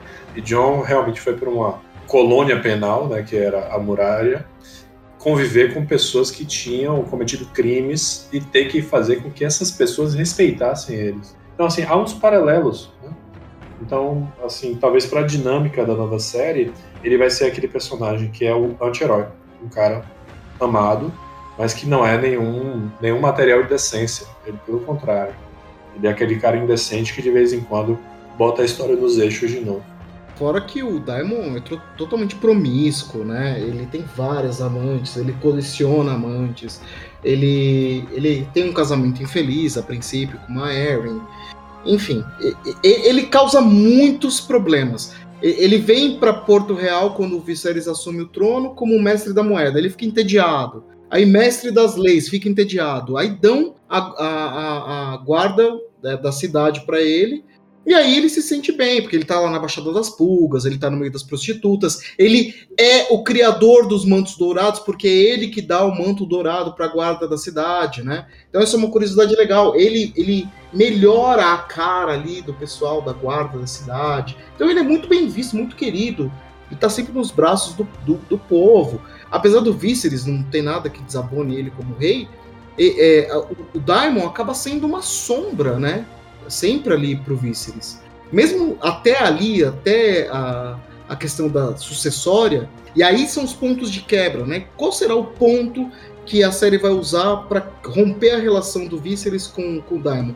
Será é a suposta é, de, é, é retirada da virgindade da Rainira pelo Daemon? Acho que a série não vai por esse lado, talvez não vá. Será que é porque o Daemon, bêbado nas tavernas da, da Baixada das Pulgas, falava o tempo todo que quando o filho do Viserys morreu, falou assim: ah, foi herdeiro por um dia, o herdeiro sou eu, enfim. Tem essas falácias, ele é um cara falastrão, canastrão. Então eu acho que ele vai trazer, ainda mais o ator que vai fazer ele, que é todo canastrão. Eu lembro dele fazendo o, o Príncipe Philip, o, o, Matt Smith fazendo o Príncipe Philip. Ele, ele, é a cara da boemia. O cara, o cara é, aquele ator é muito bom. Então eu acho que ele vai trazer esse magnetismo pra tela que essa personagem precisa. E tenho comigo que vai ser uma personagem é, não só central na história, como a gente sabe que é, mas na série, na tela, eu acho que ele vai ter muito tempo ali para provocar, para causar as tensões, para fazer, a, a, inclusive, movimentos pelas costas da Rainira que a compliquem ali no tabuleiro. Porque no livro é descrito que a Rainira tinha expectativa, inclusive, de resolver diplomaticamente a série, iniciar uma guerra mas que a, a guerra avançasse para um, um desfecho diplomático. E isso, na cabeça do Daemon, do, do, do, do Daemon Targaryen, eu acho que é meio impossível. Eu, ele é tar Targaryen, fogo e sangue até os ossos. E, e, ele não tem essa questão de poupar o inimigo ou, ou coisa que o valha. Então, eu tenho essa, estou criando muita expectativa em relação a esse personagem. E principalmente porque os criadores de conteúdo estão fazendo muitos vídeos em torno desse personagem. Já teve uma exibição prévia do, do primeiro episódio para alguns, então talvez venha muita coisa boa aí. Olha, eu vou dizer uma coisa. Eu não penso da mesma forma, mas ao mesmo tempo eu tenho que adiantar. Daemon Targaryen é o único personagem já criado por George Martin que eu sinto ódio até hoje. Eu realmente detesto a personagem. Mas eu tento entender mais do que simplesmente odiar. Na minha cabeça, Damon funciona como uma pessoa que vê a fraqueza no, nas outras pessoas e se aproveita dessa fraqueza. Ele vive disso, de, de onde você tem o seu ponto fraco, é ali que ele vai lhe buscar. Então, eu não acredito que ele seja como assim um fogo e sangue ao estilo Maego, que ele vai ter que eliminar todos os, os inimigos até a raiz. Ele, na verdade, ele sempre quer ascender uma posição acima dos inimigos para depois ele poder tratar com, com os inimigos da forma que conseguir, né? Tipo assim, ele vai eliminando aos poucos. Ele não tem muita pretensão de, de ficar perdendo tempo, não sei, ele, ele, esse, ele não cultiva esse ódio tão profundo por alguém. As pessoas é que têm esse ódio por ele, entendeu? É mais o sentido contrário. E eu que achava que o pior dos personagens era o Ramsey, hein? Engraçado que eu não consigo ter esse mesmo nível de, de antipatia. Eu não, não gosto do Rams, obviamente, eu sei que ele é um vilão, eu sei que as cores dele tendem mais para assim, pra, são mais sombrias do que a moralidade cinza, né? Mas é, eu não, o meu negócio com o Damon mesmo, assim, ao enxergar, é que ele é um personagem muito indecente e que passa por cima, né? As pessoas têm essa impressão de que ele é bom. Ele é, nesse ponto, ele é como se fosse um mindinho, só que ele é um mindinho que você vê ele rindo da sua cara. Ele não disfarça, ele não finge que é seu amigo. ele realmente é, é aquele mal, é o mal ganhador, né, digamos assim. Quando ele tá por cima, ele te humilha. Então, por isso que eu acho que ele vai ser um personagem interessante. Ele prospera no caos. Advogado, certeza. É interessante ver se vai girar em torno do Damon, isso, a série, né? Porque ele. É, é minha aposta. Minha aposta é que vai ter um pano de fundo, vai ser apresentado a questão dos verdes e dos pretos com a Rainira e com a Alicent, mas elas aos poucos vão ser marginalizadas e ele vai ocupar uma, uma posição central. Ele é o ator mais conhecido des, dos três, talvez ele tenha uma posição de destaque, né, maior na série, inclusive, do que a própria Alicent e a Rainira. É, é, mas é aposta, isso é conjectura. A gente está fazendo uma prévia aqui, né, do que vai ser. É, nossas apostas. Inclusive, eu acho que o, o epílogo da série pode ser que aconteça só na segunda temporada, abrindo margem para o que vai acontecer depois. Talvez tenha um final épico, mas talvez não seja o fim, fim da Dança dos Dragões. Eu não sei se eles. Se... Eu acho que 10 episódios é mais do que suficiente para você contar tudo. Porque tem um vídeo no YouTube que em 24 minutos te conta tudo. Né? E fica tudo muito bem explicado. Eu acho que esticar o chiclete para de episódios de 50 minutos, 10, 10 horas de tela, é muita coisa. Por mais que você queira colocar intriga ali, eu acho que dá para fazer, inclusive, do, Dança dos Dragões e Revolução em Blackfire numa temporada só, se você for querer fazer, né? Então não sei.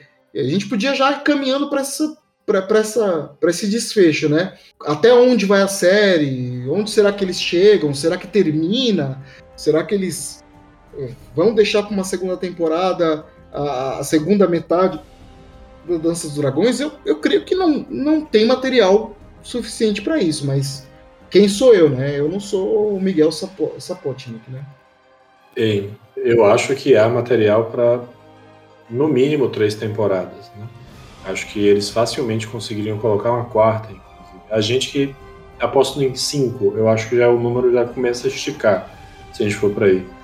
Mas é, se eles querem vender uma coisa grandiosa, eles conseguem, porque há batalhas, você pode fazer prelúdios dessas batalhas, e há muito investimento nessa questão que eles chamam de cenas domésticas. Algumas pessoas já até se pronunciaram, pessoas que viram né, os cortes da produção, falam sobre uma quantidade grande de cenas domésticas, que é os personagens interagindo né, em um contexto de é, privacidade e não no contexto de estamos na corte falando perante as pessoas representando nossos papéis, representando nossos cargos, diante do, assim, uma reunião do conselho de guerra, o conselho do rei, né? É, porque é. em termos de locações, comparado com Game of Thrones, basicamente a série do House of the Dragon vai se desenrolar em Pedra do Dragão e King's Landing. Não vai ter Winterfell, é, não vai ter Muralha, não vai ter Dorne, não vai ter Cart, não vai ter Pentos, não, eles não vão ter que ter 12 sets diferentes em cinco países diferentes para fazer as, eles não tiveram, né, para fazer as filmagens. Acho, acho, que, acho, que, eles localizaram nos castelos que eles costumam usar, na Escócia, é, acho que na, na Áustria, ou República Tcheca. É... Foram, foram três, basicamente, locações. Foram o Reino Unido, a Espanha e Portugal em Portugal. Então, três locações, então eles puderam investir bastante em efeitos especiais, menos em locações. O, o, o elenco não é, o é um elenco bom, mas não é um elenco milionário. Por mais que eles invistam em. Honestamente, honestamente falando, é, por mais que eles invistam nas intrigas palacianas, 10 episódios dá para contar com sobras a Dança dos Dragões com começo, meio e fim. Eu não sei. Bem, eu não sei mesmo, eu não sei. Eu, eu, eu, acho que assim, como o Fogo e Sangue Volume 2 nem foi lançado ainda, pode ser que duas coisas. E isso é uma aposta também que eu faço. Eu acho que no final da temporada o Martin vai lançar um livro. Ou ele anuncia o lançamento de Winds of Winter, ou ele anuncia o lançamento do, do Fogo e Sangue Volume 2. Eu acho que esse ano a gente tem mais um livro. E aí a gente vai saber se a segunda temporada vai ser da Dança dos Dragões ou se no que vem depois no Fogo e Sangue. A essa altura eu meio que já perdi a esperança de esse ano haver anúncio de Wings of Winter. Eu não acredito eu também. que não vai acontecer. Mas eu ia te falar assim, sobre essa questão do, do da redução de, de locações. Duas coisas eu acho que vão acontecer. Essa questão das locações não serem mais como eram antes também tem a ver com o método de produção que está usando agora. Eles têm um método de produção com projeção de cenário atrás, né? Aquela tecnologia que foi usada em Mandalorian, que é simplesmente uma, uma tela gigante em volta do pessoal e com é, um design hiper real, que eles não precisam mais buscar tantas locações como era em Game of Thrones, que não tinha essa tecnologia. E em segundo lugar é por conta de uma inversão geográfica. A Dança dos Dragões é, uma, é Game of Thrones é contada a partir do norte e vai descendo progressivamente para o sul de Westeros. A Dança dos Dragões já começa em Porto Real e ela tem algumas localidades, né? Pelo menos aqui, contando assim de cabeça, tem Porto Real, tem Tumbleton, que é uh, onde há uma outra batalha, tem Deriva Marca, que é uma ilha, né? Já foi, está é, sendo gravada, tem Pedra do Dragão, é, as pessoas podem explorar Vila Velha se quiserem também. Harrenhal. Harrenhal, né, que vai ter uma pequena participação também. Aí, eu acredito que sim, pelo menos assim, na segunda temporada nós já, já iremos ter uma visão de Winterfell, quando os filhos de... Ah, Porta Tempestade também, que é muito importante. Quando os filhos de Rainira se dispersarem para mandar as mensagens, a gente vai ver. A gente já viu também que vai ter cenas no vale. Até agora o que a gente não sabe é é, mas vão ser cenas de, cenas de corvos chegando, né? Não, não. No caso da, da, do Vale, provavelmente vai ter alguma interação entre Daemon e a primeira mulher, que era uma da, da casa Royce. Outra é que quando os filhos de Rainira vão fazer as, as viagens, eles vão voar de dragão, no lombo de dragão, um para a Ponta Tempestade, outro para o Ninho da Águia e um terceiro para o Winterfell. E esse terceiro que vai para o Winterfell passa um longo tempo em Winterfell. Então há muita, muito espaço para que esses, essas locações ganhem uma, uma importância e que eles se desenvolvam. Mas é assim, quem lê Fogo e Sangue olha para aquele vai... material e vê um material sem, sem diálogo ou com pouco diálogo e diz assim, mas o que, que eles vão tirar daqui? Aí a gente diz, mas eles vão ter que dar carne e osso para essas pessoas. Então, eu acho que eles vão inventar coisas. É, enfim, é, eles podem é, encher a série do que eles quiserem. É, a minha expectativa é. Mas aí a gente tá falando só de expectativas, né? Se vocês apostam que. É, vocês, os três apostam que a série não vai ter o fim nessa primeira temporada, vai ser contada a Dança dos Dragões e mais de uma, de uma temporada? Eu, eu, eu aposto que uma só. Eu acho eu... que eles vão dar um gancho em algum momento bombástico para jogar para a segunda temporada.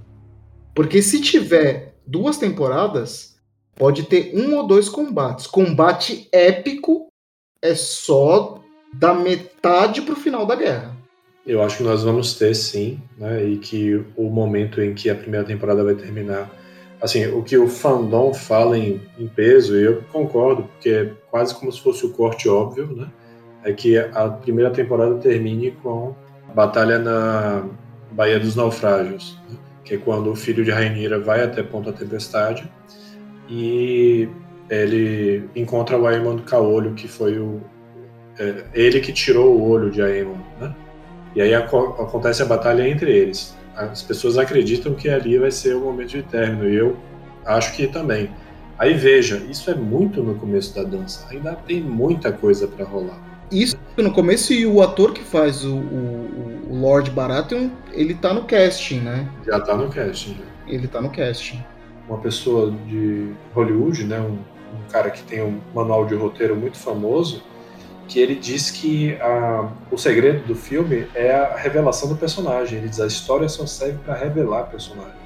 É quase como se ela tivesse o tempo todo é, atiçando aquela pessoa e dizendo assim: me, me mostre como você reagiria perante a isso, me mostre como você reagiria perante aquilo. E você tem um, um set de personagens muito interessantes E você, o, a House of the Dragon pode simplesmente colocar perante as pessoas assim, e se? E se? Né? E né, nesse caso, como é que essa, o que é que essa pessoa vai falar? E nesse caso, o que é que essa pessoa vai falar?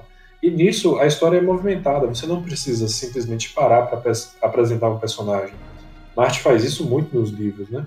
Você começa o livro sem nem saber nada sobre Ned Stark. Mas ele diz assim: Olha Ned Stark. Aí você faz, peraí. Ele tá ali é, limpando a espada, né? Ou, na verdade, ele estava lá com o filho, ensinando ao filho sobre execução, né? Do, do, do desertor da Patrulha da Noite. Aos poucos é que você vai aprendendo. Ah, ele é o Lorde. Ah, ele é dessa casa. Ele fica nessa região. Essas pessoas estão, né? é, subordinados a ele. Quem é esse cara que está chegando? Ah, é o amigo dele, de uma é, de infância. Infância aonde? Entendeu? Essa, esse é quase como se fosse um ato de curiosidade. Né? Você descascar o personagem. Mas eu vou lhe dizer, viu? É uma das coisas que é, a, essa série está potencializando é a chatice do, do fã Targaryen ferrado, assim, ferrenho. Porque parece que eles. Não sei o que, que acontecia antes, né? Que as pessoas achavam que a história não era sobre a, a Casa Targaryen, mas Game of Thrones é um conto da. De, é uma parte né, da história, uma pessoa querendo reconquistar o trono, né? Um dos três grandes. É, de, três grandes linhas da história. Né? E... Complexo de inferioridade que o fã Targaryen tem, porque eles não aceitam que das 40 famílias valerianas, os Targaryen eram a casa mais bosta. Ela, isso não se diz, eles dizem que não era uma das grandes, mas dizem mas que era foi a que sobreviveu. É. No final, né? Você veja. Pois é. Não, mas aí é que eu digo, eu, eu acho, inclusive, que os Targaryen não eram a casa mais fraca. Eles eram a casa mais, talvez, excêntrica. Ó, o, o Aegon com três dragões, ele domina um continente. Com três dragões. Imagina os caras com 40 famílias, vai, vai saber quantos dragões Valia tinham, o potencial que Valyria tinha, e mesmo assim eles conseguiram ser extintos num cataclisma. Todos eles. Numa tacada só. Quer dizer, eles eram tão poderosos assim? Será que não tinha um dragão desgarrado, uma família desgarrada, um cara que estava fazendo uma viagem? Tem sim, e existe mesmo. Só que o cara que estava fazendo a viagem, o que é que faz? Ele vê que tudo é destruído lá, eles vão lá e vão conquistar, nunca voltam. Enfim, então eu acho que os Targaryen não são a, a família valeriana mais fraca. Tanto que os, os Velaryon vêm para Westeros também e eles não têm dragões. Os Celtigar são é, descendentes. É, descendentes de valerianos também não tem dragões. Mas eu acho que tem muita coisa no, é, no lore de Crônicas de Gelo e Fogo, como por exemplo a própria Revolução Blackfire, que de, deriva de, de, Targaryen, mas é um ramo é, a, parte. A Targaryen, tudo bem, é uma das coisas que eu mais gosto lá do, do, do lore, mas não é Targaryen Targaryen. Tem a questão dos Dane, tem a questão dos Dane, do Arthur Dane, tem a questão dos, do, do, do, da Era dos Heróis, da Era da Aurora. Quer dizer, tem um monte de história para contar. E mesmo na cronologia Targaryen, já que se trata de fogo e sangue, tem coisas lá é, que são putz, muito interessantes para você contar em outras temporadas. E contar mesmo a história da Casa do Dragão, a narrativa da conquista do Aegon e as coisas que estavam por detrás da cabeça do Aegon que a gente não vai saber, os, os subtextos que ficam implícitos, né? A gente que, que, a gente nunca vai saber. Eu acho que isso podia vir em outras temporadas. Eu não sei qual, é, qual é a intenção dos showrunners. Uh, muito pouco, eles foram muito competentes em relação a isso. É, tirando os teasers, assim, pouquíssimo da série, muito pouco. E olha que eu, que eu, eu fico bastante no Twitter, muito pouco me atingiu. Né? Então, não sei você, Roberto, mas em mim chegou muito pouco spoiler, quase nada, nada, nada. Eu era metralhada. Não, em mim chegou muito pouco, muito, muito, muito pouco spoiler. Assim, eu tomei uma coisa ou outra assim que eu falei, ah, tá bom, tá. Até mesmo a, revela a revelação de que seria. É, eu tinha total certeza que ia ser é, a conquista do Aegon, a primeira temporada, e que finalmente o Mads Mikkelsen ia fazer um papel em Game of Thrones, em, em Crônicas de Gelo e Fogo. Ele seria o Aegon, mas acho que o Mads Mikkelsen nunca vai fazer nada na, na HBO nesse universo de Crônicas de Gelo e Fogo. E, e aí eles iam fazer cada temporada uma parte da história, mas eles resolveram começar por essa, ok, vida que segue. Eu acho que vai ser épico, mas eu acho que a série tem grandes desafios, principalmente pela concorrência que se avizinha de Anéis do Poder. E eu vi as coisas de Anéis do Poder e assim, o Jeff Bezos não poupou despesas. A concorrência vai ser braba. House of the Dragon, é claro, reverbera toda aquela é, era que Game of Thrones inaugurou. Game of Thrones inaugurou uma era. Foi a primeira vez que as pessoas se reuniam no domingo à noite num bar para assistir na TV é, cada episódio da última temporada de Game of Thrones. Isso é épico. Isso, eu não lembro nem Lost, eu não lembro de, de nenhuma série que teve esse efeito no público, no mainstream, de reunir as pessoas e criar tantos fóruns, tantos debates, tanto material, tanta gente que vive de Game of Thrones até hoje, escrevendo, escrevendo teoria, é, fazendo, produzindo conteúdo. E, e, e, eu acho que eles, eles têm que remar muito para alcançar esse patamar de novo. Eles hoje, hoje, eu acho que eles não têm esse patamar. Tem coisas aí muito boas sendo produzidas e vamos ver o que, que vai ser na segunda, na terceira temporada e se eles vão contar além da Dança dos Dragões, né? Essa é a minha expectativa.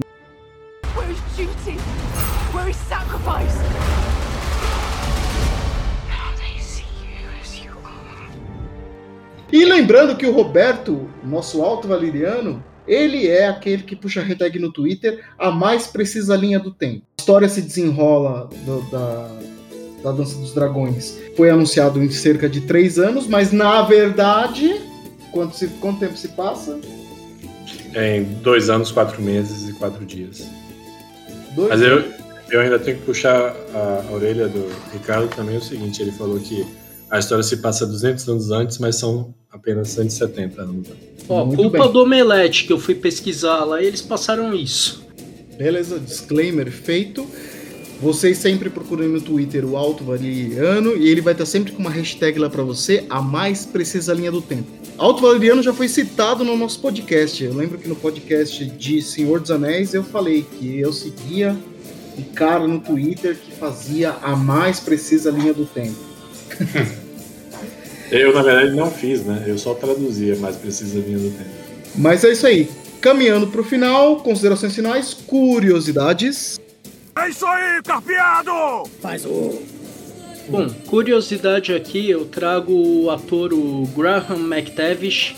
O cara conseguiu participar de três séries, agora quatro que o Wilton me avisou antes da gente começar o episódio, de literatura fantástica. Bom, ele interpreta o Dwalin no Hobbit, não dos anões. Ele é o Sigismund Dijkstra no The Witcher, que você pode ver na segunda temporada. Em breve a gente vai estar tá dedicando um episódio para isso. E, a, e, ele também vai ser o Sor Harold Westerling no House of the Dragon. E eu não faço a mínima ideia de quem ele é no Outlander. Mais 10 horas aqui de podcast do Wilton falando de Outlander. O porn mummy predileto dele. Ele faz o, o, o Daga Mackenzie. Ele é do clã Mackenzie. Ele é um dos líderes do, da revolução dos escoceses lá, que acaba sendo frustrada. Mas ele é um personagem. É um dos personagens principais assim da série. Ele, ele aparece bastante. Do, do Gal, do Gal é o nome dele na série. Do Gal. Pode falar também que acho que os fãs, querendo enterrar de vez o último episódio de Game of Thrones visualizaram pra caramba o trailer no canal oficial da HBO Max no YouTube. Ontem, quando eu puxei o dado, né, fui olhar, eram 16 milhões e meio de visualizações do trailer. Acho que é um pouquinho de gente interessada em ver, né? São... É, o que, é, o que eu falei, quem não tava hypado pra ver a série agora tá, né? Com certeza. Depois do teaser, um teaser de 3 minutos, cara, eu acho que é, é, é bastante coisa mesmo. Bastante gente. E agora acho que a gente caminha para as considerações finais aqui, antes de nesse último pedaço desse episódio do podcast. Roberto, você que é o convidado, o que que você espera no final e o que que você não espera de House of the Dragon? Eu acho que o que eu espero de House of the Dragon é que ele abra caminho para outras produções com temas que eu tenho mais interesse, né? Do que a dança.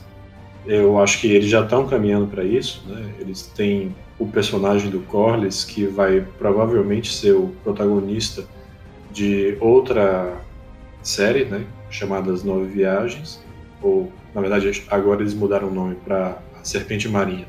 E eu acho que essa próxima é, série vai dar ensejo a outras séries e assim por diante.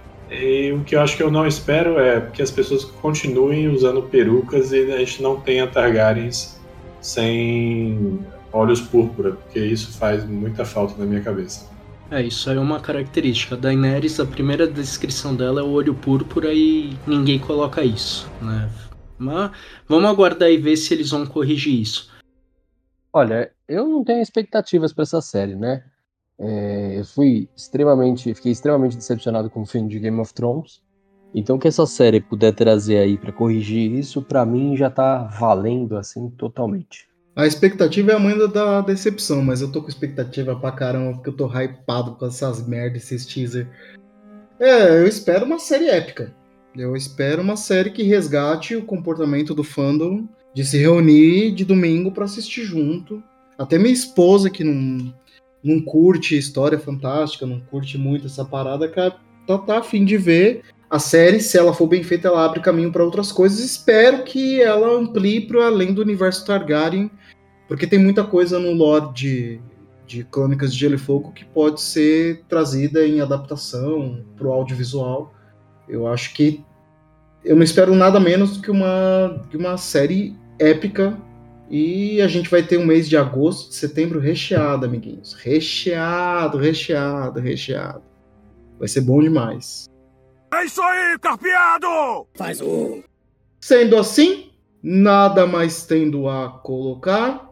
Estamos descendo a Baixada das Pulgas aqui, prestes a fechar a taverna, canecas vazias, todos satisfeitos. Eu peço que todos vocês sigam as redes sociais, sigam o Alto Valeriano, sigam o Alto Valeriano, tanto no Reddit quanto no Twitter. É, Roberto, Alto Valeriano, quer dar o seu recado aí, fazer seu merchan, sua propaganda? A minha merchan não funciona porque eu não cobro as pessoas, então eu não recebo nada. tá certo. Então a gente vai deixar linkado aqui tudo que a gente falou. A gente vai deixar linkado uma genealogia Targaryen para quem quiser acompanhar. Vai ter lá a árvore genealógica direitinho, com todos os descendentes Targaryen, desde a Aegon. O videozinho de 24 minutos que o Marcos eh, não quer aceitar a verdade, aceita que dói menos, que em 24 minutos conta tudo a Dança dos Dragões. Os nossos, as nossas redes sociais e o nosso e-mail. Estejam sempre conosco, compartilhem, dividam essa experiência, a experiência daqui do nosso podcast com amigos, com familiares. Joga lá no grupo do WhatsApp, dá like lá no todas as plataformas. Isso ajuda bastante no, no, no, algoritmo, você favoritar, seguir, dar cinco estrelas, avaliar a gente. Isso ajuda bastante. O algoritmo só recomenda o podcast quando ele é avaliado por outras pessoas e recomendado, e você começa a seguir, ele joga para o seu feed cada vez mais conteúdo nosso. Tá? Até a próxima e valeu!